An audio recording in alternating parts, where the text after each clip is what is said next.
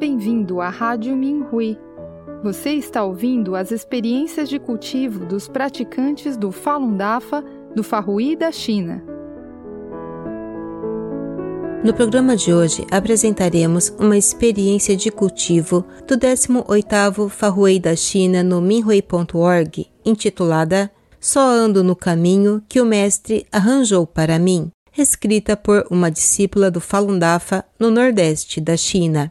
Saudações, venerado mestre, saudações, colegas praticantes. Sou uma praticante do Falun Dafa em meus 70 anos. Sou extremamente grata ao Mestre por fortalecer meus pensamentos retos para fazer bem as três coisas, por purificar meu corpo e mente e por transformar-me em uma pessoa que é sempre atenciosa com os outros e pronta a ajudar as outras pessoas. 1. Um, fundamentada no DAFA. Pouco tempo depois do início da perseguição, dezenas de praticantes do DAFA estavam realizando uma conferência do FA quando um grupo de policiais entrou de repente e começou a nos filmar. Alguns praticantes se assustaram e rapidamente descartaram os leitores digitais. A perseguição na nossa área estava muito severa naquela época. Não havia muitos livros do DAFA disponíveis, por isso muitos de nós estudavam o Fá com um leitor digital. Eu coloquei o meu no meu bolso, dizendo em meu coração: Você não deve me deixar e eu também não posso deixar você. Ninguém pode levar você para longe de mim. Você tem o DAFA instalado e é precioso. O DAFA é o fundamento da minha vida. Com um pensamento tão puro em meu coração, eu fui protegida pelo Mestre. A polícia, dois homens e duas mulheres começaram a revistar a todos. Tive um pensamento em meu coração. Não podem me revistar. Quando chegou a minha vez, as duas policiais femininas foram chamadas de repente e eu não fui revistada. Depois de termos sido levadas para um centro de detenção, uma guarda feminina me ordenou que tirasse minhas roupas para me revistar. Recusei-me e a questionei de uma forma respeitosa. Quem disse que temos de tirar a roupa? Ela ficou quieta e não me revistou. Depois de termos sido levadas para uma cela, uma detenta veio me revistar novamente. Passei o leitor digital para uma praticante que estava ao meu lado, que tinha acabado de ser revistada, e disse-lhe que me devolvesse após a revista corporal. A praticante não conseguiu suportar a pressão naquela hora e colocou o leitor digital na grande cama compartilhada por todos na cela. A detenta me revistou de cima a baixo, sem ver o livro digital na cama perto de nós. Após a revista, rapidamente coloquei-o no meu bolso. Nunca senti qualquer pressão ao proteger o leitor digital, porque ele continha o DAFA e o DAFA é muito precioso. Durante os dois meses no centro de detenção, eu e as outras praticantes nos revezamos utilizando o leitor digital e muitas delas memorizaram os poemas do Ron In 2. Quando a bateria acabou, tiramos a bateria e nos revezamos segurando-a em nossas mãos. E ela foi milagrosamente recarregada. Conseguimos usar o leitor digital novamente para estudar o Fá. Quando fui transferida para um campo de trabalho forçado, levei o leitor digital comigo. Os regulamentos no campo de trabalho forçado eram muito mais rigorosos e as revistas eram comuns e frequentes. Às vezes éramos revistadas várias vezes ao dia, mas as agentes prisionais nunca encontraram o livro digital. Cheguei em casa com o equipamento quando fui libertada dois anos depois. O mestre disse, abre aspas, o cultivo depende do próprio indivíduo, o gon depende do mestre. Fecha aspas, primeira aula, Zhuang Falun. Foi realmente assim.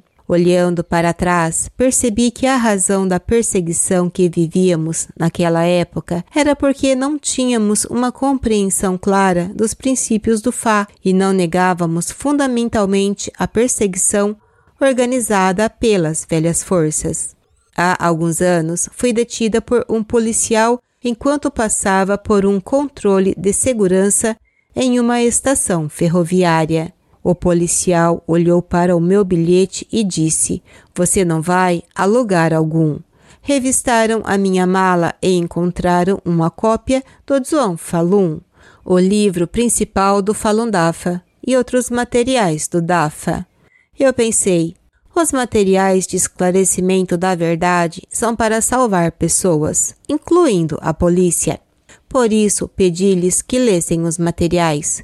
Alguns deles leram e alguns também concordaram em renunciar ao Partido Comunista Chinês, o PCC, e às suas organizações juvenis. Mais tarde, quando a polícia quis levar o Zhuang Falun, eu pensei: vocês não podem levar este livro. A minha vida depende dele. Então eles me devolveram o livro.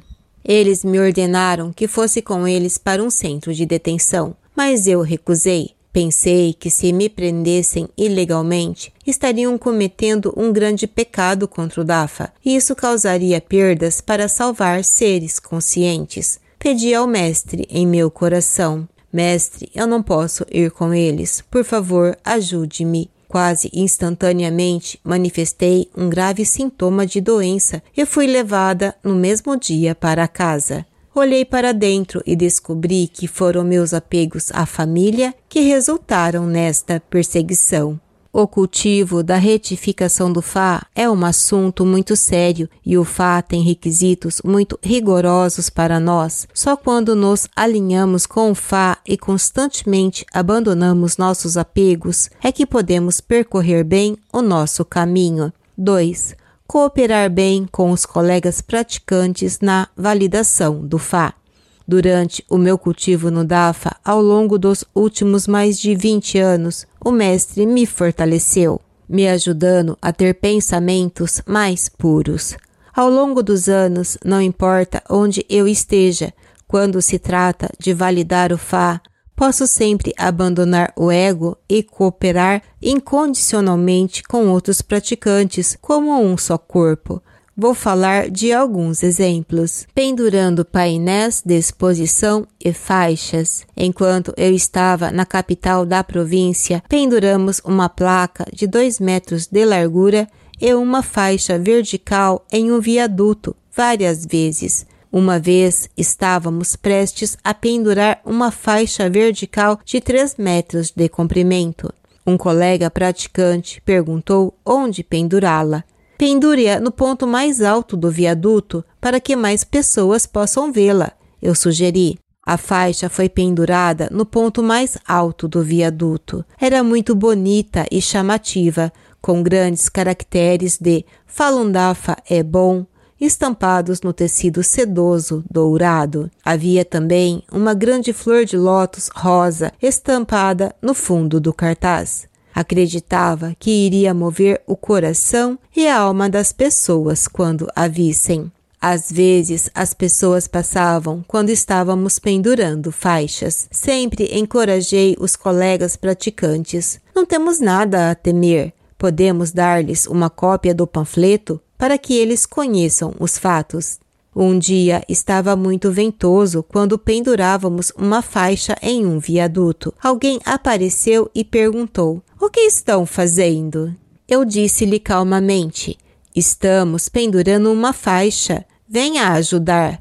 Como posso ajudar? perguntou ele. Você pode ajudar a amarrar a corda? Perguntei-lhe. Ele concordou e ajudou-nos a segurar a grande faixa. Uma vez conseguimos pendurar uma grande faixa em uma ponte ferroviária. Estavam impressas as palavras verdade, compaixão, tolerância, é bom e Falun Dafa é bom. A faixa era claramente visível para todos os que passavam por baixo da ponte, a pé ou de carro. A faixa permaneceu ali durante mais de um ano. Apesar da cor ter desbotado um pouco, a mensagem permaneceu clara e poderosa.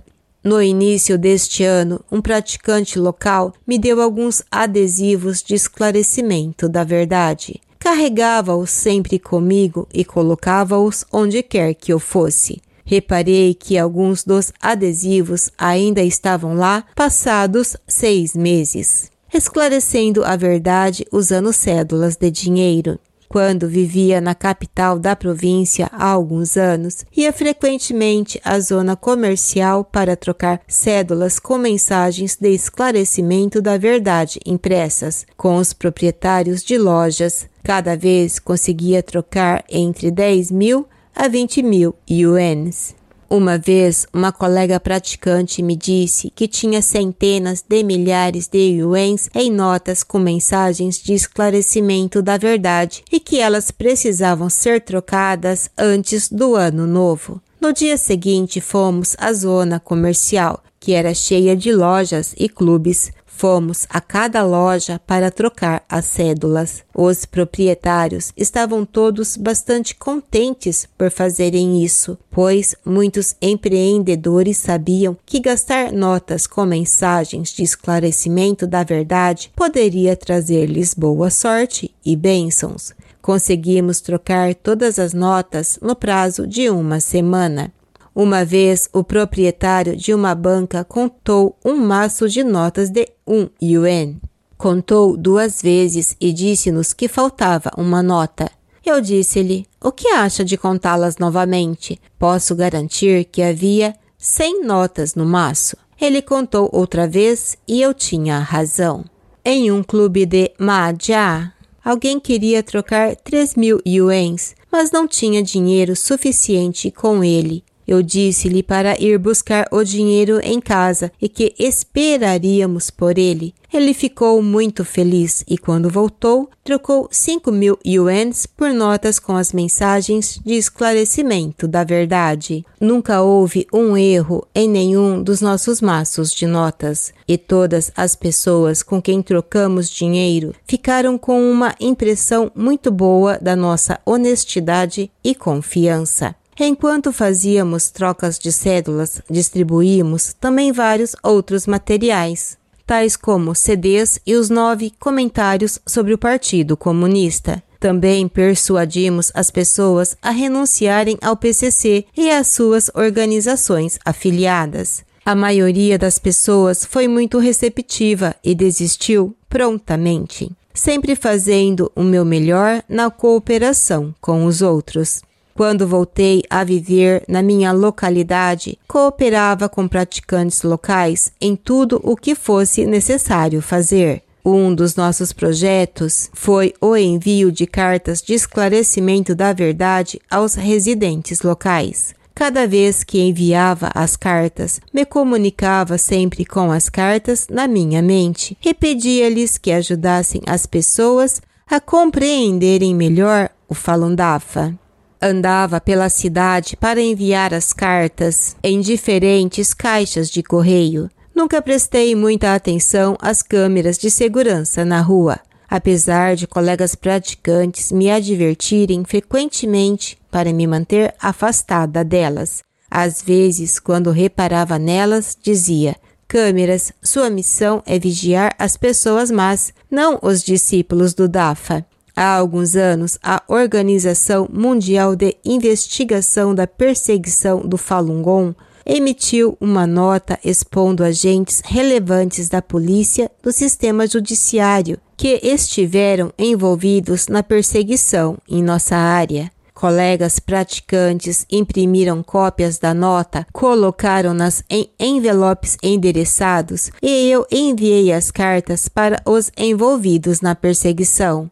Isso foi para avisar os malfeitores de que deveriam parar de perseguir o Falun Gong e reparar os seus pecados. Um dia, uma colega praticante veio falar comigo com cinco cartas e perguntou-me se eu podia enviá-las pelo correio. Sem problema, eu respondi. Ela disse-me então que seria melhor se eu própria pudesse entregar as cartas às respectivas agências. Sem problema, farei isso. Eu disse a praticante sem hesitação. Era uma manhã de inverno e eu ainda não tinha tomado café da manhã. Peguei as cartas e me dirigi à delegacia local. As cartas eram para o chefe da polícia, o subchefe e o instrutor político. Tínhamos cada um dos seus nomes escritos nos envelopes. Além da carta, preparamos também pendrives para eles com informações adicionais sobre o Falun Dafa.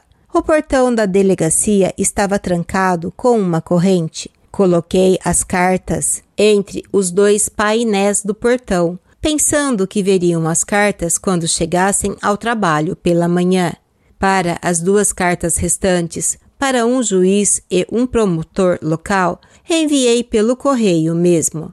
Mais tarde, fui também à delegacia local e ao procurador para lhes entregar cópias dos nove comentários sobre o Partido Comunista e do objetivo final do comunismo. Alguns praticantes que tinham sido detidos anteriormente disseram que as cartas de esclarecimento da verdade tiveram um impacto positivo e depois que a polícia recebeu essas cartas, aliviou muito a perseguição dos praticantes do DAFA em nossa área. Alguns praticantes foram libertados pouco tempo depois de terem sido presos. Uma vez depois de um colega ter sido preso ilegalmente, os praticantes não sabiam o nome do promotor que tratava do seu caso, o que dificultou seu resgate. Inspirada por uma experiência de seis anos antes, quando encontrei os nomes dos policiais na parede da delegacia, fui à procuradoria e consegui o nome do promotor. Em minha experiência anterior, Nenhum dos praticantes locais sabia quem prendeu um outro praticante.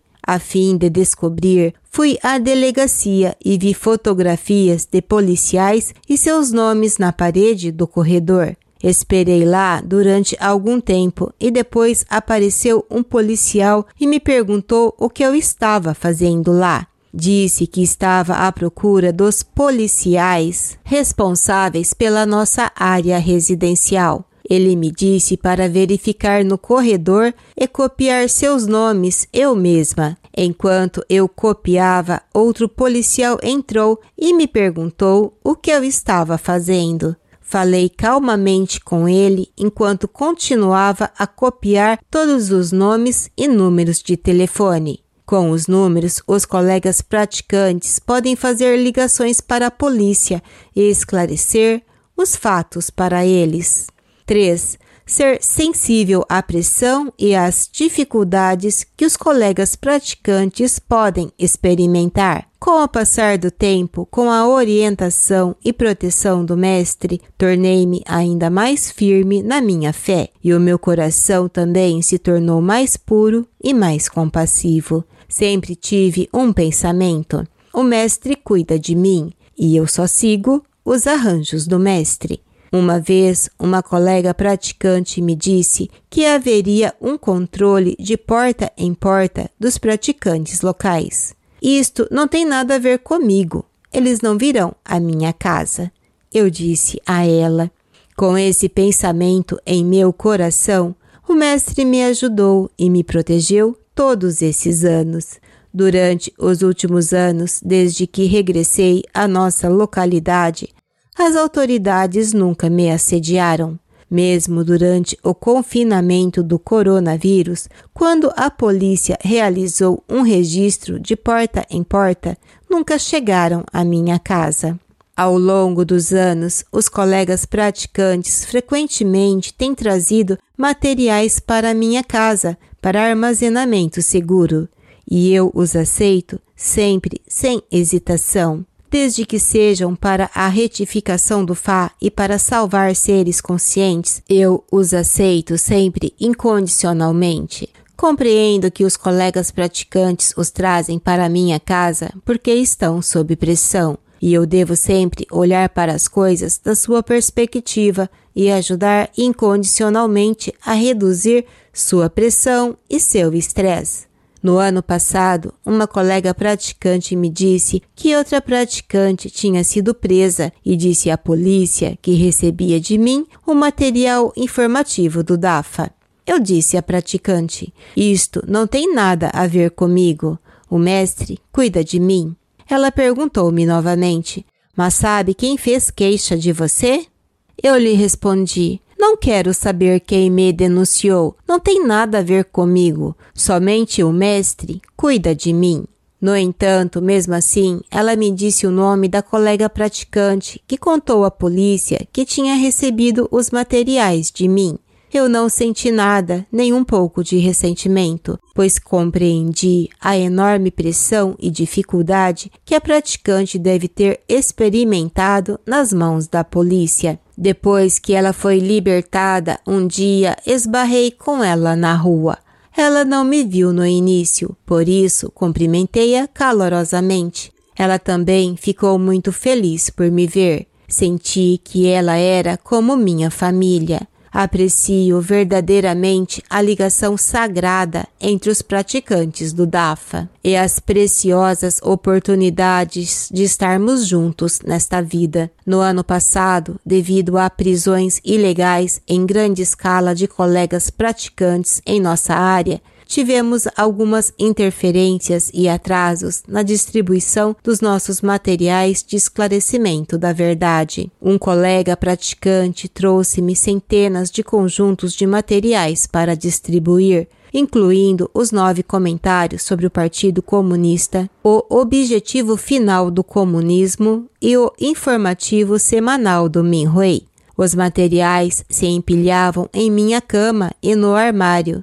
Sozinha eu não conseguiria distribuí-los rápido o suficiente, por isso pedi a alguns praticantes que me ajudassem. Saímos para distribuir os materiais à noite e, em um curto espaço de tempo, todos os materiais foram distribuídos. Também esclareço a verdade pessoalmente sempre que possível distribuo materiais de esclarecimento da verdade e encorajo as pessoas a renunciarem ao PCC e suas organizações filiadas. Quando distribuí os calendários de Ano Novo com informação sobre o DAFA, parecia que todos pediam um. Uma vez dei a um senhor uma cópia de O Objetivo Final do Comunismo. Ele levou-a e leu-a cuidadosamente.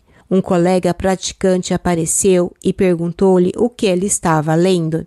Você não recebeu uma cópia, mas eu recebi. Isto é um tesouro, disse o homem com um sorriso de orgulho. Não importa onde eu vá para distribuir materiais de esclarecimento da verdade, seja na rua ou no supermercado, não olho à minha volta para verificar se há câmeras de segurança ou se há carros da polícia por perto. Apenas esclareço a verdade às pessoas que eu encontro. Dou-lhes uma cópia dos materiais e digo-lhes para analisá-los quando chegarem em casa e compartilhá-los com os membros da sua família. 4.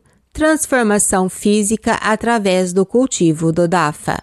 Uma vez, minha neta, na capital provincial, me perguntou: Vovó, o Dafa é tão mágico. Como é que ainda não vi nenhum milagre acontecer com você? Eu sorri e lhe disse: depois de começar a praticar o Falun Dafa, eu não preciso usar casacos ou sapatos pesados no inverno e não sinto frio, mesmo que use apenas um par de calças de malha e sapatos finos. Costumava ficar atormentada por doenças, mas agora estou completamente saudável e não preciso de qualquer medicação. Minha neta concordou. Tem razão, vovó. É realmente incrível, não é? Minha avó materna toma medicamentos todos os dias e está sempre indo para o hospital. Antes de começar a praticar o Falun Dafa, eu tinha várias doenças, como reumatismo e problemas na coluna. O mestre me salvou e me deu uma segunda vida. Quando saio com roupa fina e sapatos leves no inverno para falar com as pessoas sobre o DAFA, não sinto frio e até fico muito quente e às vezes fico tão quente que transpiro. Lembro-me que há dez anos ou mais, quando meu marido ainda estava vivo, um dia ele ficou muito doente e caiu da cama. Ele era muito pesado, mas eu consegui colocá-lo na cama sozinha e eu estava na casa dos 60 anos. Teria sido simplesmente impossível sem a ajuda do mestre.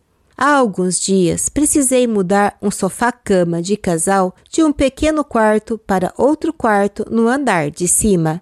Mesmo para um homem forte, não seria um trabalho fácil.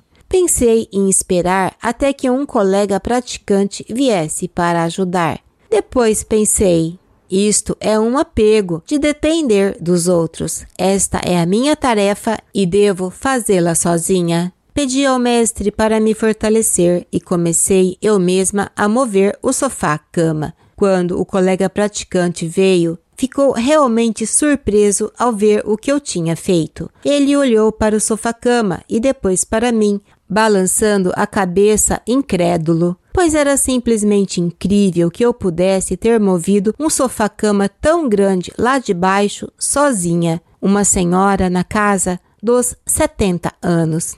Sei profundamente em meu coração que, no caminho do cultivo, é minha responsabilidade e missão abandonar incondicionalmente o ego e cooperar com os colegas praticantes como um só corpo. Através do cultivo do DAFA, sou capaz de permanecer calma e destemida em qualquer situação que encontre, porque tenho o Mestre cuidando de mim e só sigo o caminho que o Mestre arranjou para mim. Estou determinada a cultivar até o final. Mais uma vez, obrigada, nosso grande Mestre, por me fortalecer para manter pensamentos retos e ações retas e fazer bem as três coisas. Obrigada a todos os meus colegas praticantes.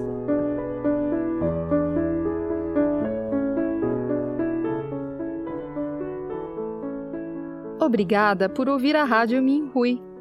Para mais informações sobre as notícias da perseguição ao Falun Gong na China e experiências de cultivo de praticantes ao redor do mundo, visite o nosso site pt.minhui.org.